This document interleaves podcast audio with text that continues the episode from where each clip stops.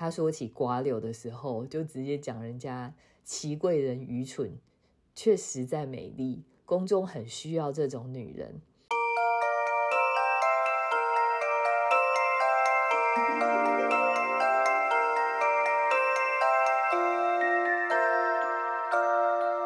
欢迎来到紫薇会客室。我们希望透过现代化与科学化的紫微斗数，经由学习与实践，解决我们人生中的大小事。Hello，各位紫薇会客室的听众，你们好，欢迎各位回到我们的紫薇会客室。今天要继续来跟大家聊聊旅游的话题。到底不同的主星在旅游的上面会有什么样不同的癖好跟美感呢？我们继续听下去。那我们刚刚都是聊到就是旅游行程嘛，那那当然到最后我们就是要开始落地了，对不对？那可是有时候出游可能会是跟家人出游，所以你们自己觉得自己跟家人出游跟自己出游有没有什么不一样的地方啊？林夕你自己呢？你的你跟家人出游跟你自己出游有什么差别？其实真的是我我自己的话，我会我会好好去规划，但跟家人出游的时候，我就会觉得我规划的东西已经有一些不确定性了。那如果再带家人出游，就会更担心。所以我如果是主办方，然后带家人出游，其实我是会干脆就是找旅行社。然后有那种套装的行程，就是旅行旅行社那边可以，等于是它整个节奏啊都可以 handle 的很很清楚，然后有规划过，然后有经验有走过，所以就不需要去担心说啊行程上面呢，还是在交通上面需要去注意什么东西，然后有可能会需要家人体谅哪个地方要等久一点这种问题，我就就是希望可以。尽可能让整个流程都很顺畅，这样子。那我只要去注意一些什么什么，我爸妈有没有需要再吃一点点心啊？还是他们有没有其实很哈当地哪些纪念品啊？那我就给他偷偷买一下，然后等到回回家了，就是要回机场的时候，我再把东西拿出来，就给个惊喜，这样。不然其他真的都是希望旅行社帮我 handle，比较懒。哎，懂哎，我就像我们，我我妹妹也会，我妹妹就是。虽然就是她都会规划大部分的行程，那因为我我的出游办大部分都是跟我妹妹一起出游，然后所以我妹妹确实有时候也会去当地买那种一日行程，然后呢就是就是可能就是他们安排，我们知道定点去那个地方搭他们的游览车，然后就这样子一天来回，对他来说好像这样是很轻松的事情，他就觉得好像可以少掉一天的安排的感觉。就不要在那边搞超环啊！这旅游本来就是应该轻松愉快的事情，然后带着家人去，我也希望尽善尽美嘛。对啊，嗯嗯嗯嗯嗯。那小鹿嘞，小鹿你呢？你跟家人出游跟自己出自己出去有什么差别吗？其实我不太喜欢跟家人出游，因为 因为跟跟其他人出去也有点麻烦。其实我是这样子，因为因为就是可能也是因为可能出国经验比较多，所以变成出国变成。就会变成都是我在负责，所以就变得不不是很想要跟大家出国。可是，所以出国如果是真的要跟亲亲朋好友出国的话，那就变成我必须要一手包，然后把这个行程给做到尽善尽美，让大家都可以接受这样子。当然。真的不行，我也不会理他们的哦。不过我最常出国的对象 还是我老婆，因为我们都是属于比较外向，她是资源型，我是开创型，我们都还是喜欢独自去爬爬走这种个性特质的人。所以其实我们我跟我老婆的单独出游的这种时间点跟机会还是比较多。那可是我们两个有互相一个一个默契，虽然说这可能是我自己说的，他可能很生气，也不一定。就是规划都是他来规划，机票也是他买，饭店也是他订，然后车如果我们现场要自驾开车的话，车也是他订。反正就是事前所有的准备，出国前的事前所有准备都是他处理，然后我是负责到了现场以后的所有的临机应变，或者说交通开车，然后。导航地图，然后决定，呃，这个时间可能会达到几点，然后我们该怎么处理。所以说我比较像是真正真正本性的话，应该是比较偏向执行型的啦，对啊，不是规划型的，规划就就交给老婆处理就好了。我觉得应该是蛮恰当的，因为他大概也不敢让你规划。对我，我可能规划一定会落东落西。我曾经干过一件事情，就是那时候。我妈她请我帮她订机票，我说哦很烦的，你自己订不行哦。她就说好了，就请我帮她订，我比较比较专业，比较快。她可能要磨很久，我说好，我就帮她订，因为一个人有时候线上订一订很快。我订好了以后，马上可能几分钟订好以后刷完卡，然后把就把机票电子机票传给她，说好了，交给你，你自己处理。然后她就传给我回我一句话，宝贝，我我妈这样叫我嘛，宝贝。你订反了，他要从大陆回台湾，再回大陆，然后我是订台湾去大陆，再回台湾，完全订反，然后我只能取消，然后花了就又花了一些那个更改的费用把它取消掉，然后再重新订一张。所以你看，其实如果真的让我去做规划的话，当下如果我呈现一个不耐烦的状态的话，搞不好这种事情就会常常发生。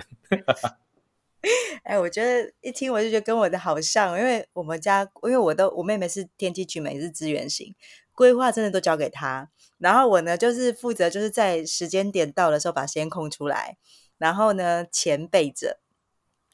然后呢就我真的也是比较偏执行类的，就是啊这个地方要花多少钱是我出，但是规划那些真的还是都是她规划，如果是给我应该会拉东拉西，她应该会 她应该也会很忙。好去，那那个钟慧呢？钟慧，你自己跟家人出游有什么不一样的地方？因我自己出门一个人的话，其实我是很随性的啦，所以安全之内，我我都自己可以 handle。那大部分我旅行是跟先生，那跟先生的话，因为他也是支援型，所以我就是负责走路就是了。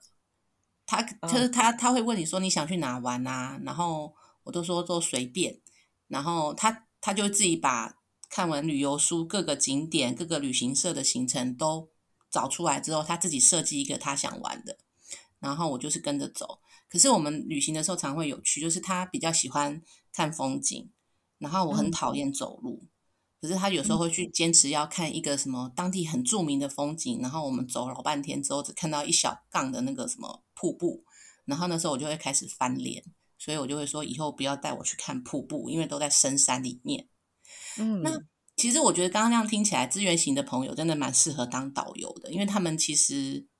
就是规划能力很强，然后因为他们想了所有的细节，只要是譬如说，万一新干线停车，就是万一什么误点啊、停车啊、接班的这件事情，我现在都可以想得好，所以我跟着跟他出门，我很感谢。那如果我是自己跟家人的，我的家人可能是只带长辈出游的话，那我反而会比较紧张，因为我会呃希望他们可以得到妥善的照顾，然后我要照顾每个人的需求，所以我就觉得我自己很像是领队，然后我也去想各种，比如说，那时候我们刚刚也有聊一下，就是其实，在命盘当中有一个天秤，对。所以就会想说，哎，这个他吃的可不可以？那个吃那个不吃牛，那个要吃早斋，就反而会把自己搞得很很紧张啊。所以带长辈出游的时候，我觉得其实自己是很难放松的。对对对，就是你很喜欢带他们出门，可是会搞得自己很累，就这样子。嗯嗯嗯，懂。像我觉得。我觉得我们在紫微斗数里头会讲啊，就是紫微斗数有很多个宫位嘛。那其实还有一个宫位叫田宅宫。那田宅宫讲的是跟家人之间的相处模式。所以像比如说合作型的，他的田宅宫可能就是领导型，就发现说他在跟家人相处的时候，他就需要谨慎，他需要某就是做这规划要有策略啊等等，就会凸显出来。那像我自己的田宅宫，其实我是合作型，所以反倒是如果跟家人出游的时候，我就会是那种。配合度就是好好好，就譬如说我爸爸可能我爸爸开车，那爸爸说要去哪里，我就去，我就我就说好，我就比较不会去，我就比较不会去特别多多讲话或什么的，就是就变比较配配合的那种特个性。哎，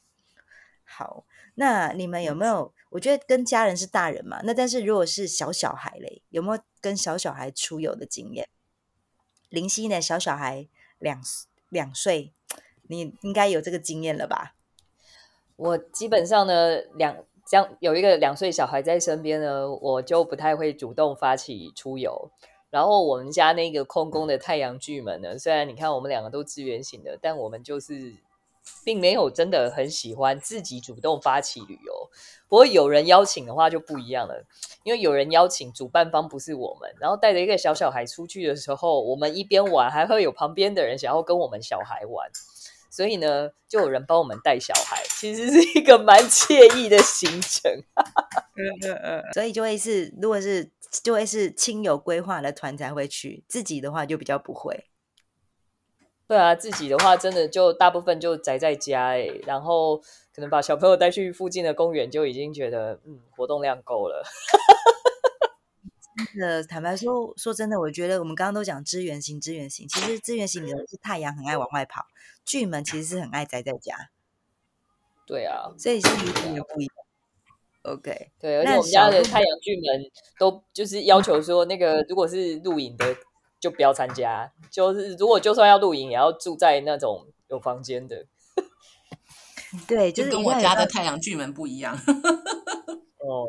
一个是空宫界对宫，一个是正坐天太阳巨门。对我们家的太阳巨门是不不喜欢住饭店，他要他露营就一定是要搭帐篷的那种。对，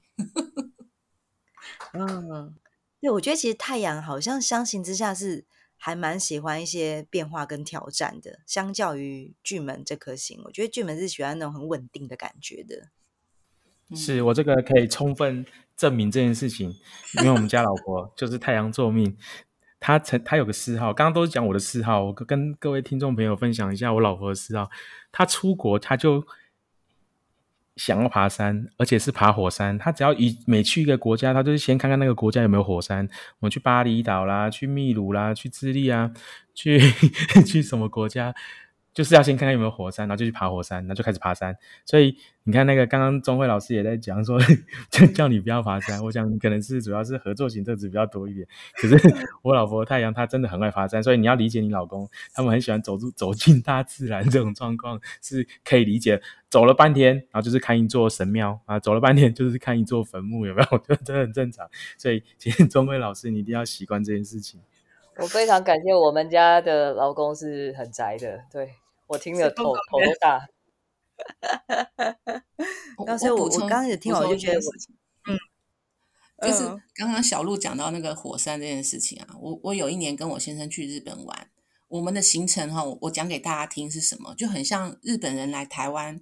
两个人去爬雪山，好，去爬了雪山之后，在饭店里面一直收博客来的包包裹。所以，我跟我先生就是去日本爬山，爬爬也大概爬了两三千公尺的那种高山。然后我们就是在饭店一直收阿妈种的包裹，然后我们就回台湾了，就这样。那不就还要扛回去吗？对对对，我们很多露营的东西都是在日本买的哦，要命哦！帐篷、天幕啊，都是哦。嗯，太 太阳太阳，真的，我们这些太阳巨们可以凑一凑，这样一打。像我觉得。我我如果以我跟我妹妹，因为我妹妹其实她应该也不是很爱走，但是但是她是可以走的。那为什其实是我爱走，就是说，因为她喜欢那个美食嘛，所以我说，那为了让我们可以放心吃美食，然后又不会回来之后觉得有身那个心理负担，我就会给她唯一要求就是，我们可以用走的，就用走的，就是能够不要。坐计程车就不要，就不要去代步，能够靠两条腿走到的地方，我们就靠两条腿。所以，其实我觉得他跟姐姐出门应该压力蛮大的，因为他他有时候会走到脚就是起水泡，可是这个姐姐就是还是会压着要去走路。突然觉得对他有点点抱歉。好，开创型的还是很蛮压迫人的。那钟慧你呢？你哎，钟慧你自己有没有跟就是带小小孩出游的经验呢？有啊，其实我们带小朋友出门的经验，大概从孩子一岁之后打完预防针之后，就开始带他去日本了。对，然后不管是自助啊，或是跟团都有。后来是因为觉得跟团要配合行程，小孩子又很难控制，所以后来就是都带孩子自助。那我觉得跟孩子出门也是一种家人另另类的相处啦。因为坦白讲，小孩开始上学之后，他可能大部分的时间在学校嘛。那你如果真的是出门玩的话，哎，是二十四小时一家人都在一起的。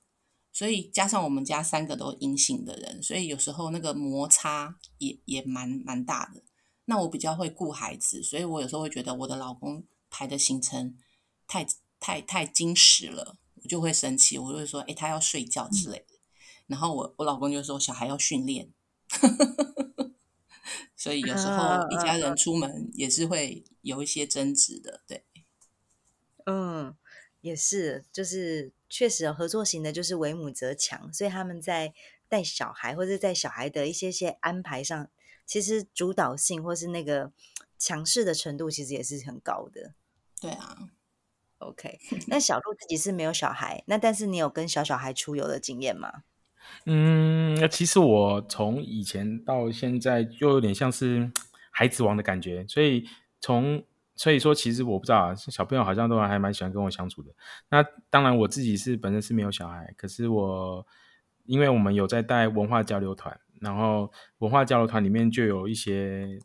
可能学龄，当然没到学龄前那么夸张了，可能就国小的小朋友。对啊，大概也就是这个阶段的。的的的人这样子啊，当然基基本上，因为我们是带团出去做国际的文化交流，所以其实是代表台湾或者说代表我们城市出国，所以其实大家的荣誉感啊，什么积极度都还蛮高，所以不太会遇到什么样的状况，大家都还蛮蛮蛮顶尖的，对啊，嗯，而且那也真的不算小小孩了，都是可以沟通，都已经是可以沟通了。对，小小孩我应该不会想要带他们出国了，不过不过如果我自己有小孩的话，应该。也会在他可能什么都还不知道的状况下就带他出国啊，主要不是因为他的原因，是因为我跟 我老婆很爱出国。我也是，我觉得小孩小带出国才容易控制，长长大之后好多意见很烦。像我也是，那时候两岁我就带着小孩子出门。然后我们的巨门先生就一直说要这样吗？但是问题是巨门先生控制不了破军老婆，所以呢，破军老婆还是把一个两岁一个三岁的小孩就这样带出门了，然后就压迫着自己的妹妹跟自己的妈妈帮忙带小孩这样子。OK，好，我们刚聊的都是那种跟家人出游，那但是呢，很多人都会说，就是有没有那种异国恋？就是有时候出国的时候，可能看到像这次我去越南，然后就有朋友，就是有那个同，就是朋友就跟我讲说，哎，你去越南，那有没有什么那种，就是为什么要多留几天的行程？是不是有什么特殊安排？他就很好奇这样，所以我就也好奇，就是大家都会讲说，哎，到异国啊，那种浪漫的心情就会上来了。那对于异国恋情或是异国的那种浪漫的一夜情，你们有什么想法？那我们来聊聊，也许是你，或或者说你有没有听过你的朋友啊，就是有有一个浪漫的异国恋情的部分。林夕，你呢？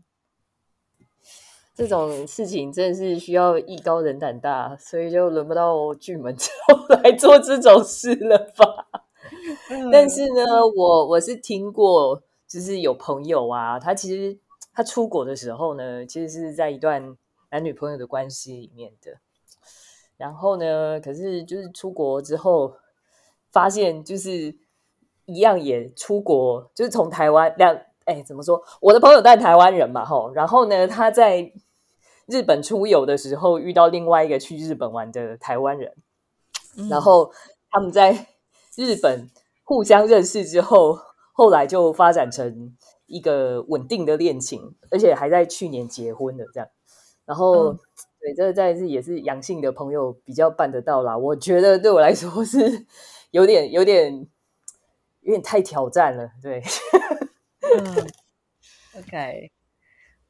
那我那小鹿这边呢？刚刚有聊到聊到那个文化交流这件事情嘛？其实那时候我有有一次我带一个文化交流团，然后去西班牙。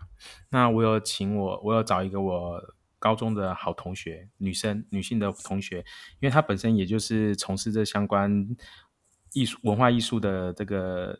人员，所以说我去文化交流的时候，我我邀请她一起参加，然后她也很开心这样子。然后她本身是天童独作，然后她出国了以后呢，她就。跟一个当地的艺术家就爱上了，这样恋上了，然后就在我们整个交流的期间，这十几天的过程当中，就常常互动在一起。对啊，那在离开西班牙的时候，他们也难分难舍，然后到最后，他们决定要在南南方哦，就是西班牙的 外国人就特地坐飞机来到台湾，然后去追求他这样子，然后，然后我后来发现。我那位同学他是天童嘛，然后那位西班牙的是天良，然后天童天良他们两个为爱相随，然后然后两两两两地跑这样子，果然是为了爱。我发现啊，合作型人真的是没有办法拒绝爱这件事情，然后很容易就就就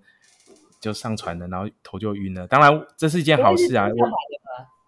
对，因为他们现在也过得幸福美满啊，然后也有两个小孩，然后在西班牙生活这样子，然后都过得很棒，所以我也当然是真心的、衷心的为他们做祝福。对，可是我发现，嗯。一个恋情不，就是一个短短的一个交流的期间，然后可以培养这么深厚的感情基础，我觉得还蛮不容易的。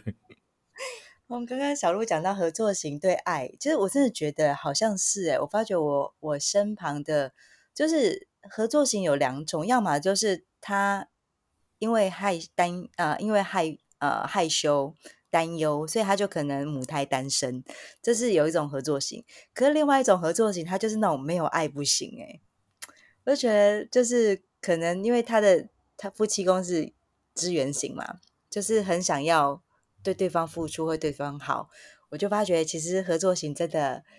还蛮就是。就是真的还蛮缺爱的，就是就是 还蛮厉害的，蛮厉害啦。我觉得最逊的就是我们资源型是一点办法都没有的。对，就是我觉得资源型的夫妻公司合作型，反倒在对爱情上面，我觉得相对于来说，就是你们会更随缘一点。可是我觉得如果是合作型啊，战斗力超低呀。那合作型夫妻宫在资源型，就发现说那种为爱走天涯，或者说爱上了就是义无反顾。我觉得有的合作型会耶，就是也会让我就哇，为了爱这件事情可以就是不畏艰难，我是太令我佩服。那钟慧呢？钟慧也是合作型的代表，你自己觉得，就是你对于异国恋情，就是或是那种来一个浪漫之旅的感想，或是什么？因因为谈到异国恋情哦，我我觉得刚刚我就想了一下，我身边有异国恋。修成正果的啊，都是合作资源型的女生哎，就是嗯，我有一个同学去国外留学，呃，国外游学，然后认识他同学，就是认识他的同学，就是现在的先生，然后他就嫁到希腊，就毕业之后就没有回家喽，就一直在希腊，然后他也曾经问我说。嗯，小时候算命师有问过，也有帮他看过啊，从来都没有说他会嫁外国人啊。他说：“钟慧，那你帮我看看为什么会嫁外国人？”其实我也看不出来耶。可是 他就是他是天机天良的主星哦，蛮有趣的。然后还有另外一个朋友是在台湾，然后他是在饭店遇到他的印度老公，对，然后他的先生是厨师。这样这样好像太太太太那个，然后结果是他先生就是为爱留在台湾这样子，然后他们也都是合作型吗？我我这个朋友应该是有合作跟支援型啊，对啊，嗯，所以可是我觉得对对他来讲，嫁给一个印度老公，可是他并没有到印度去嘛，就是他还是婚后还是在台湾生活，这也就比较不不像说什么。嫁鸡随鸡那样啊，可是因为他的生活当然会因为他这个婚姻，他也必须做一些很多很多的适应跟调整啊，对吧？所以可能是应该说，嗯，合作型或资源型，为了爱情，他可以调整的幅度很大，我觉得是这样子，好像是这样。对，然后我一个子破的朋友啊，现在还是单身，可是他在台湾谈了很多异国恋情。只是说目前的嗯结果都不是很好，所以他就会觉得说，为什么他都遇不到好男人？难道是因为夫妻宫有呃贪狼吗？对，嗯，所以常常建议他找个天童了呢。找了天童，可是他要看得上天童啊，对不对？因为我讲的是那个裘力跟那个布莱德。哦。对，球力就是子破，然后那个布莱德比特是天，对，嗯，但对，但是你讲到这个子破，我发觉子破盘子破盘就子破，因为子破的夫妻宫是空宫借对宫的廉贞贪狼，对不对？子嗯，破盘的天象，它其实夫妻宫就是廉贞贪狼，所以很多人会讲说廉贞这颗星是什么外那种外交，就是外出星或是什么的。我就发觉我有一个朋友，他也是，他是子破盘的天象，他就是只是去澳洲，就是那种就是人家说的打工打工打工旅游，就是去一年然换宿后打工换嗯宿，呃对，working 然后 holidays，对，然后就在那边就认识了一个法国的男生，然后呢就有了一段轰轰烈烈的爱情，然后呢过程当中就是反正到最后两个当然还是就没有没有结果啦，然后各现在也是分隔两地，但是他就会一直就是心心念念的那一段浪，就是那那个那个当下那种很浪漫的，然后很就是不顾一切的。刻骨的那种铭心。对对对，他到现在还是这样，就是也就是人家讲说廉贞贪狼，就廉贞是大桃花，贪啊廉贞贪狼都是桃花星嘛，就是贪狼是桃花星，廉贞是次桃花。那我就发觉说，其实不是命宫廉贞贪狼是桃花，而是夫妻宫连贞贪华贪狼的人，我觉得好像那个桃花的特质，我觉得挺高的。然后像刚刚讲直播，我我刚刚讲那个朋友就是去日本旅行，然后后来有修成正果，那个也是也是，就是同样那一张盘，天象做命宫，然后夫妻宫连贞贪狼的，对，所以我觉得我哦我朋友比较幸运哈、对 然后我另外一个朋友是子破，也是他在台湾，他他以前可能都在国外，但是也在台湾，可他确实有很多就是外国的，恋情就是恋情，然后确实的都一段一段一段一段。然后，然后他来找我算命的时候，也是说为什么都遇不到对的人，所以我就发觉好像子破盘的天象或是子破，好像比较就是爱要外求，因为他们可能的那种爱情，可能要的要满足他们的爱的那种标准，好像在台湾很难找。对，我觉得。对在台湾好像不太容易找到，所以假设女假生吧，我觉得是是女生啊，嗯，女生好像为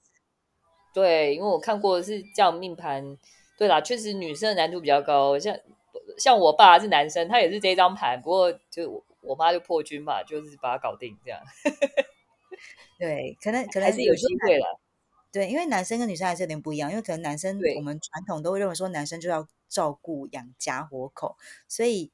那女生就是要去希冀另外一个人给予，或是说期待遇到一个对的人。我觉得那个嗯 好像心态上是不一样，所以确实我觉得紫破盘的天象或是紫破做命的女生，好，也许如果你在台湾一直有这种且遇不到对的人，不妨来想想看，搞不好异国恋情是很适合你的部分。就像志玲姐姐一样，对，嗯，对，志玲姐姐这样子，就是就是在台湾经商，那出去之后，搞不好就会是另外一番天地。OK，啊，那所以当然结论也是，就是有时候啊，我们想要知道对方到底是不是适合合作的一个伙伴，不管是事业上还是爱情上，其实我觉得安排一趟出游是一个很棒的方式，因为你就会发现说，哎，这个出游的过程当中，你会发现彼此的价值观啊，或是执行力呀、很多很多的不同，所以这个光是出国一趟就会知道自彼此可不可以往下走。所以那当然，爱情也是一个两个人的合作关系，我觉得也是非常非常适用。所以现在国门开了，大家都关了两三年了，如果你有在想这个人到底适不适合继续往下走，不妨就安排一个出国的旅游吧，然后呢，来更深度的了解彼此。那也很感谢我们今天的我们的钟慧来当我们的来宾，让我们看到了更多更多不同紫微主星的一个旅游面向。那如果听众们你们对这个题议题很有兴趣，也很想了解更多的话，也欢迎在我们的一个